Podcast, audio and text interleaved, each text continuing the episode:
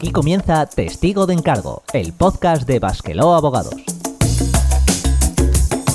Un espacio hecho por abogados para todas aquellas personas que quieran conocer el mundo que les rodea a través del derecho. Saludos a toda nuestra audiencia. Aquí estamos una vez más en este podcast jurídico que hoy os trae un tema que afecta a casi todos o por lo menos a todos los que viven en un piso y o son propietarios de un local o de un garaje. Efectivamente, vamos a hablar de la propiedad horizontal, es decir, de las comunidades de propietarios y sobre todo a derribar algunos mitos al respecto. Hoy nos vamos a poner en la piel de un propietario, también en la de un administrador de fincas, para hacer una pequeña aproximación a este mundo cada vez más importante. Y qué mejor para hacer este ejercicio, como suele ser habitual también, para ayudarme a explicar, pero eh, yo creo que este es tu mundo, ¿verdad, Héctor? Muy buenas. Muy buenas, Borjas. Este es, este es mi mundo. bueno, pues hechas una vez más las presentaciones y la temática, es momento de poner la maquinaria en marcha, así que comenzamos. Este podcast está producido por Basquelao Abogados en colaboración con la Asociación Eusconet y se distribuye bajo una licencia Creative Commons Atribución No Comercial 4.0 Internacional se permite copiar, distribuir y hacer obras derivadas sin un propósito comercial, siempre que se cite al autor. Ninguno de los contenidos de este programa debe ser tomado como una consulta o asesoramiento legal vinculante, ni como un servicio prestado.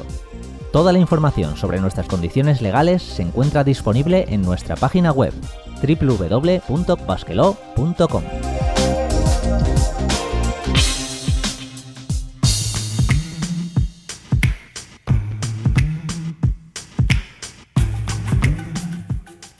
Pues nada, comenzamos un nuevo programa, una nueva edición de este podcast, hoy para hablar de comunidades de propietarios y como siempre abre nuestra edición esta primera sección que es el glosario. Vamos a utilizar algunos conceptos de la ley que principalmente se ocupa de las comunidades, que es la ley de propiedad horizontal. De aquí la primera pregunta, ¿qué es eso de propiedad horizontal? Cuéntanos, Héctor. Pues aunque pueda parecer algo raro o un palabro, como diríamos, eh, tenemos que decir que el régimen de propiedad horizontal no es más que el conjunto de normas que regulan la vida de los edificios donde vivimos la mayoría de los ciudadanos de este país. Es decir, todo edificio que tiene diferentes propiedades individuales, ya sean viviendas, locales o garajes, y que a su vez comparten un espacio común como es un portal, se rigen por las normas de propiedad horizontal. Eh, las cuales, como ya hemos comentado, vienen establecidas en una ley con el mismo nombre. De esta forma nos encontramos con personas que son propietarias de una casa, por ejemplo, y a su vez son compropietarias, copropietarias del con el resto de vecinos de un edificio donde se sitúa esta casa en un porcentaje determinado. Y os preguntaréis, ¿qué porcentaje? Bueno, esa es la que quizás y algunos oyentes sabrán, la cuota de participación, que no es más que un porcentaje según el tamaño, la situación de la vivienda eh, y de otras características, el cual viene fijado en la escritura del edificio. En base a ese porcentaje se pagan todos los servicios que comparten los vecinos, así como cualquier gasto que suponga el mantenimiento del edificio, o lo que es lo mismo, de los elementos comunes. Bien, pues dicho eso nos vamos a la siguiente definición. La siguiente definición es decir, ¿qué es una comunidad de propietarios? Bueno, una comunidad de propietarios es precisamente eh, por lo que está formada, es decir, una comunidad de propietarios está formada por todos los vecinos que teniendo una casa en propiedad comparten unos elementos comunes con el resto. Es decir, es a, la entidad que se le aplican esas normas que hemos explicado al principio. La comunidad como tal, eso sí, tiene que tener un origen, es decir, ¿de dónde sale la comunidad de propietarios? Pues su origen está en un documento, que es una escritura notarial que está en el registro de la propiedad, es decir, que todos podemos consultar y es, eh, se llama el título constitutivo. En este documento se describe el edificio y cada uno de los pisos locales que eh, lo, constituyen. Eh, en este, en este, documento encontramos, por ejemplo, la extensión de cada uno, su situación, así como una pormenorización de todos los elementos comunes del edificio. También es aquí donde fijamos la cuota de participación que ya hemos mencionado. Y también pueden incluir los estatutos, es decir, normas de uso del edificio, servicios, gastos, etc. Unos estatutos bien hechos recogerán normas en cuanto a quién paga qué, si hay servicios comunes, cómo se distribuyen, etc. Por tanto, son muy importantes. Eso sí, siempre en el caso de que las incluya, que no siempre es, no siempre es así. Bien, y para terminar con esta sección definiremos lo que es la Junta de Propietarios, una palabra que quizás es más conocida, pero ¿qué es exactamente la Junta de Propietarios? Sí, yo creo que en este caso es algo que no se puede dejar sin definir si hablamos de, de comunidades. La Junta está formada, en primer lugar, tenemos que decir, por todos los vecinos y es el órgano de gobierno de la comunidad. Es decir, es donde se decide, por mayoría normalmente, y donde se toman todos los acuerdos de la Junta. Es también la Junta de Propietarios quien va a nombrar al presidente y al administrador en su caso quien aprobará el plan de gastos para cada año, los presupuestos, la ejecución de obras, la reforma de estatutos, así como decidir sobre cualquier tema que incumba a la comunidad. Por tanto, es algo vital. ¿Vale? Obligatoriamente se debe de reunir una vez al año para aprobar las cuentas. Pero eso sí, se puede reunir cuantas veces eh, sea necesario. Pues perfecto, ahora que ya nos hemos adentrado un poquito más en esto de la ley de propiedad horizontal, nos vamos a nuestra siguiente sección, nos vamos a debatir. Si te gusta nuestro programa, suscríbete y recibe puntualmente nuestros nuevos episodios en Spotify, Evox, Apple Podcast, YouTube o Google Podcast.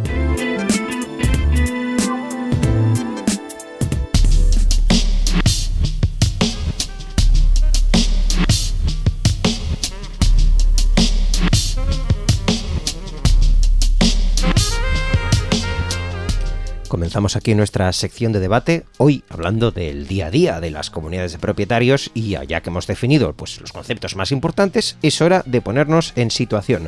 Quizá yo creo que la pregunta que se hace la gente que no ha tenido un piso en propiedad o nunca ha considerado muy relevantes estas cuestiones, pero eh, ¿Cómo de importante es una comunidad de propietarios o más bien la correcta gestión de una comunidad de propietarios sector? Pues bueno, yo creo que la verdad, la buena gestión, es decir, de una comunidad de propietarios es vital, sobre todo por las obligaciones que tienen todos los vecinos y que muchas veces yo creo que se desconocen. No tenemos que olvidar que todo lo que, la forma en la que se regula una comunidad de propietarios viene determinada por la ley, y es que es algo imperativo de cumplir, no es algo que sea disponible para las personas decidir si se cumple o no. Tenemos que tener en cuenta que no solo somos propietarios de una casa, porque seríamos parte y somos propietarios del edificio donde está situada, lo que evidentemente acarrea una serie de obligaciones. De esta forma, un vecino está obligado a respetar, en primer lugar, los elementos comunes del mismo, ya sean de uso común o de uso privado, evitando causar en ellos cualquier daño. Elementos comunes como el portal, el tejado, eh, determinadas terrazas que aunque sean de uso privativo pueden ser comunes y efectivamente hay que tener ese debido cuidado. También es obligatorio por ley mantener en buen estado el piso que es propiedad de cada uno, a fin de que no se generen daños a otros. Eh, hay una cosa que también aquí es bastante importante resaltar y es que mm, se debe permitir, aunque pueda parecer chocante, se debe de permitir entrar en casa, es decir, es obligatorio para, para hacer cuantas reparaciones o bien cuantos servicios sean necesarios para el edificio. Por ejemplo, si tenemos que realizar una limpieza en un patio, a través del que solo se puede entrar a través de, un piso concreto. Se tiene que dejar entrar a la gente. Eh, por ejemplo, como si no podemos desatascar una arqueta que esté en un local o bien limpiar los aleros. Entonces, la entrada incluso en la vivienda está obligada por ley cuando son para, para, resolver este tipo de cuestiones. Y lo más importante, yo creo que a veces es lo que más interesa a las personas, también es muy importante la comunidad de propietarios porque afecta al bolsillo de todos, de todos los propietarios. Eh, bien porque también es un tema que genera pues mucha polémica, ya que el propietario tiene la obligación de contribuir conforme a su cuota de participación a los gastos generales para mantener el edificio sus servicios y cargas. Me viene a la cabeza, fíjate, hace unos meses que hicimos el programa sobre las cooperativas de viviendas y decíamos que, si te metes en una cooperativa con gente ya te podías entender porque realmente luego tienes que decidir muchas cosas en común. Aunque compres sin cooperativa, luego también te vas a tener que entender con tus vecinos porque, aunque digo, no hayáis construido entre todos, el resultante sí que es de todos. Así que, eh, lo dicho, muchas veces la, la convivencia es nuclear. Bueno, para nuevos propietarios destacar una cosa, y es que cuando se adquiere una vivienda, es obligatorio para otorgar la escritura de compra-venta que el vendedor nos presente un certificado de estar al corriente en el pago de las cuotas de la comunidad. Y te podrás preguntar, ¿por qué? porque la casa que compres es responsable, la casa, eh, ojo, no la persona, la casa como tal, es responsable del pago de la anualidad en curso, es decir, del año así como de los tres años anteriores. Y si está la casa a cumplir con ello, lo está su propietario, digamos que por añadidura. O sea, decir que la casa, porque la casa al final no tiene vida, no, no, no va a pagar, no tiene una cuenta en el banco. Decir que una casa está obligada es decir que sea quien sea su propietario, tendrá que pagarlo. Como digo, mucho ojo ahí. Y no pensemos también, yo creo, al hilo de esto, que reclamar judicialmente una cuota de comunidad es difícil, porque igual puedes pensar, bueno, yo no pago la cuota a la comunidad, que total son 50 euros al mes, y no pasa nada. Pues no, ya que es, esta reclamación se puede hacer a través de un proceso monitorio, el cual es un procedimiento muy rápido en caso de impagos. No vas a un juicio, vas a un procedimiento que es un visto y no visto, para hablar claro. Y encima, al ser cuotas de comunidad, si eres el deudor, no solo estás obligado al pago de las cuotas, porque puedes deber 500 euros, sino que también vas a tener que costear el abogado y el procurador que utilice la comunidad para reclamarlas, así como todos los gastos en los que haya incurrido para hacerlo. Igualmente, cabe destacar que un propietario tiene la obligación de comunicar cambios de domicilio a efectos de notificaciones, ya que si no lo hace, es decir, si no comunican al presidente o al administrador que toque, eh, se van a dirigir al piso que forma parte de la comunidad.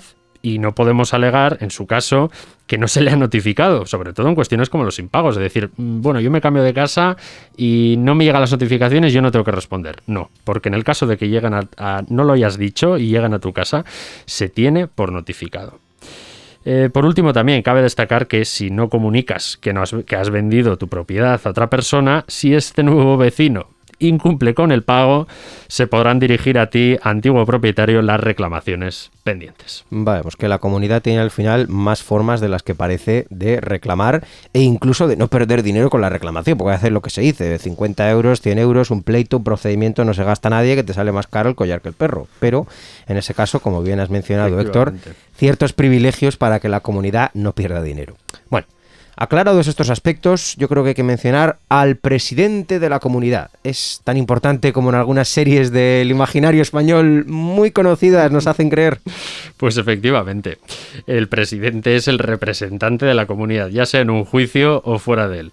Y si la Junta no dice lo contrario, recordemos la Junta de Propietarios, tiene las funciones de secretario y administrador. Por ejemplo, también hay que eh, tener en cuenta que las juntas se celebran a convocatoria del presidente. Sí que es verdad que el 25% de los vecinos lo pueden hacer, pero es iniciativa suya. En todo caso, si la comunidad no tiene contratado a un administrador externo, es decir, a un administrador de fincas en este caso, el presidente pues tendrá que velar por el cumplimiento de todas las normas, así como advertir a quien las incumpla. Tendrá que preparar las cuentas, presentarlas a la Junta, así como el plan de gastos para todo el año. Tendrá que atender a la conservación del edificio, haciendo que se hagan cuantas reparaciones sean necesarias. Y lo que es más importante, ejecutar todos los acuerdos acordados en la Junta, y lo que eh, tiene aparejadas, pues evidentemente, todas las obligaciones de, la misma. Casi me falta que digas, y lo que es más importante, no cobra por todo ese marrón. E, efectivamente, eso vaya por delante. Pues eso no es poco, ya que actualmente pensemos que las comunidades tienen la obligación de comunicarse con la administración pública por medios telemáticos, es decir, haciendo uso de un certificado digital. Y esas mismas también tienen obligaciones con Hacienda, con la Seguridad Social, por ejemplo, si tiene un trabajador contratado, eso es más que evidente. Pero yendo a los casos más comunes, si la comunidad ha hecho obras o tiene algún proveedor al que le haya pagado más de 3.000 euros en un año, en una obra, eso no es difícil. Tendrá que presentar al término del mismo un modelo ante Hacienda que lo refleje. No pocas cosas, desde luego. Y respecto al edificio en sí, Héctor, ¿qué cosas son importantes a tener en cuenta y que afecten bien al presidente o también al resto de propietarios? Bueno, yo creo que una de las cuestiones igual más conflictivas y que pueden a priori parecer más desconocidas es cuando un edificio o bien contiene varios portales o bien tenemos varios edificios conectados entre sí. Tenemos que tener en cuenta que cada vez es más común encontrarnos con edificios de viviendas que comparten elementos con otros y que aunque parezcan separados, el título constitutivo del que ya hemos hablado eh, establece que ambos forman una sola comunidad bien porque se ha edificado a la vez en el mismo terreno o bien porque comparten elementos como efectivamente un sótano donde están los garajes. Pensemos también que en nuestros pueblos y ciudades es común que determinadas comunidades compartan con otra, por ejemplo, un tejado y puede parecer que se limite a eso, es decir, compartimos un tejado, no pasa nada, pero luego vamos al título constitutivo y nos encontramos con que en teoría tres portales diferentes forman parte de una sola comunidad general de todos los vecinos. ¿Y eso qué supone? Que no haya normas específicas a la hora de individualizar los pagos. Por lo que si se aprueba una derrama extraordinaria para instalar un ascensor en un portal de esos tres, tenemos que tener en cuenta que la cuota de participación es sobre el total del edificio, no sobre tu portal.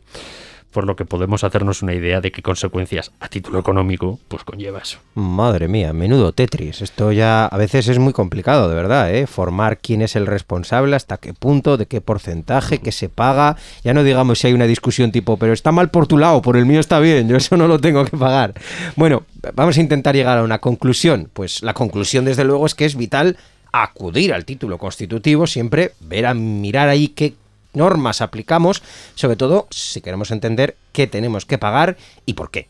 Sí, también es relevante diferenciar entre las cuestiones que vayamos a discutir en la Junta, eh, porque es algo capital. Hay muchas veces que no se entiende por qué quizás algunos acuerdos se toman más a la ligera, otros no, pues porque cada tipo de acuerdo tiene unas mayorías concretas, eh, establecidos también, evidentemente, en la ley. Por ejemplo, reparaciones mínimas como el mantenimiento normal del edificio, pues no requieren de acuerdo en Junta pero actuaciones eh, novedosas como establecer un servicio, por ejemplo, instalar un ascensor o contratar incluso un administrador de fincas, requiere de la mayoría de propietarios, que representen la mayoría de cuotas.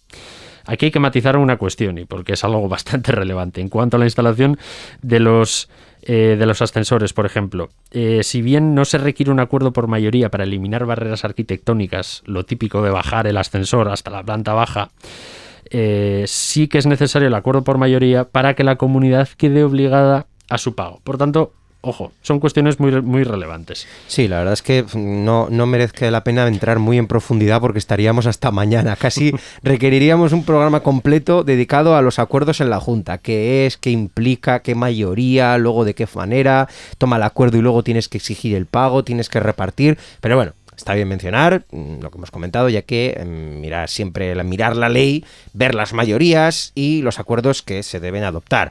Ello no hace más que evidenciar, creo yo, lo complejo que puede llegar a ser la llevanza diaria de una comunidad de propietarios si no se cuenta bien con el tiempo o con los conocimientos necesarios para ello.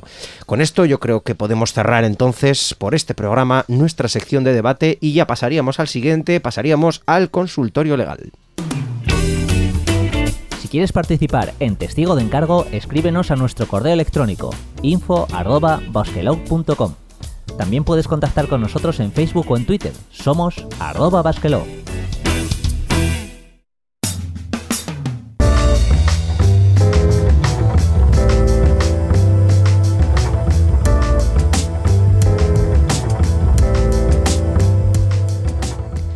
Abrimos ya la tercera parte de nuestro programa, el consultorio legal. Vamos a responder a las preguntas que nos han mandado a nuestra página web o redes sociales. Vamos a ver. Empezamos por la primera. Eh, nos dice lo siguiente. Han puesto un anuncio en el tablón de la comunidad donde dice que debo dinero. ¿Eso puede hacerse? Pues aunque parezca que no, sí que puede hacerse. Pensemos que cuando una persona debe cuotas a la comunidad y se le quiere reclamar el importe completo de manera judicial, hay que mandarle fehacientemente tanto la convocatoria de la Junta donde se apruebe la deuda, como el acta de esa junta, así como el certificado de la deuda firmado por el administrador, el presidente y el secretario. Por lo que si esto no lo recibe, es decir, si Correos nos devuelve la notificación de que nadie lo ha recibido, la ley establece que la comunicación se puede dar por realizada a través de un, de un anuncio en el tablón de anuncios, valga la redundancia. Lo que sí es evidente es que es preferible que esta comunicación sea con el objetivo, como es este, de reclamar una deuda y en ella se incluya la propiedad deudora, no el nombre del propietario, los nombres del propietario. Eh, también tenemos que tener en cuenta que de no abonar eh, las cuotas de la comunidad se faculta a que se te impida votar en las juntas de propietarios. Por lo que parece lógico, evidentemente, que o bien en la convocatoria de la junta o bien en una nota informativa se haga referencia a quien no esté al corriente de pago, pues no puede emitir, por ejemplo, su voto. Vale, continuamos con la siguiente pregunta. En el caso de bajar un ascensor a cota cero o poner un elevador, ¿quién paga y por qué? Bueno, eh, todo tiene su porqué en cuanto a la necesidad de accesibilidad a las personas dependientes. Si bien hemos hecho una pequeña referencia en el debate, sí que ya entrando en materia un poquito más, eh, si tenemos en cuenta que tenemos un edificio con una persona con discapacidad o bien una persona mayor de 70 años, no hace falta un acuerdo en la Junta para que se deban eliminar las barreras arquitectónicas. Es decir, bajar el ascensor hasta la planta baja, hacer que el mismo suba una planta que antes, eh, bueno, pues igual era una buhardilla y hasta ahí no llegaba el ascensor, pero justo ahí vive la persona dependiente, la persona mayor, no hace falta el acuerdo en junta. Si la actuación no supone más de 12 mensualidades de gastos por propietario, no será necesario nada más. Y dirás, joder, ¿qué vale ese dinero? Pues una rampa elevadora, por ejemplo, una silla, quizás puede entrar en el baremo. Por tanto, no haría falta un acuerdo en junta. Pero si el coste es superior, por ejemplo, cambiar el ascensor entero y hacer una obra de envergadura, lo aprobaremos en junta. ¿Cómo? Mayoría. Mayoría de propietarios que representen a la mayoría de, cuotas de participación. Y si esa votación sale adelante, todos están obligados al pago de lo que llamamos la eliminación de barreras arquitectónicas. Claro, y si no, pues lo que tú has dicho, solo podremos pedir 12 mensualidades. Con eso no sé si puedes comprar una silla, le pones unas ruedas y luego buena suerte, casi te podrían decir. Bueno, terminamos con la siguiente pregunta que nos dice, tengo un local de negocio y los vecinos me han dicho que van a cambiar el ascensor, mira, y que tengo que pagarlo yo también, aunque no lo uso. ¿Eso es verdad?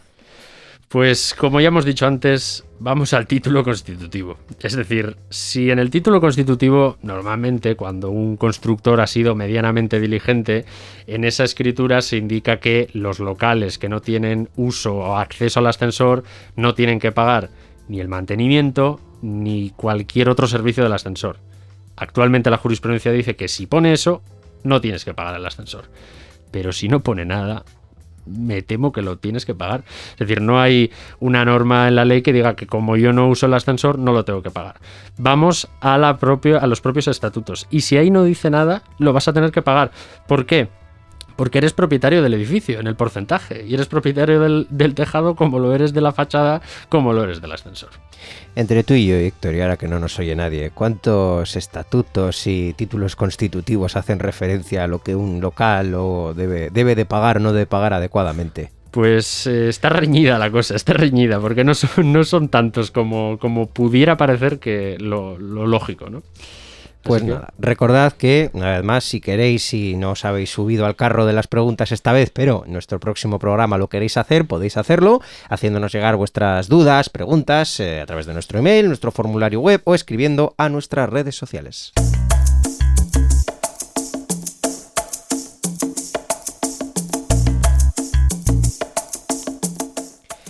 Pues nada, aquí concluye esta edición de Testigo de Encargo hoy para hablaros de las normas que rigen esta, nuestra comunidad, como decía aquel personaje tan afamado que has mencionado antes en la cultura de series española. Muchas gracias, Héctor, por estar aquí un programa más, por contarnos todo este mundo de las comunidades de propietarios que seguro quedará, seguro, seguro, para otro programa más. Seguro, para otro o para unos cuantos más.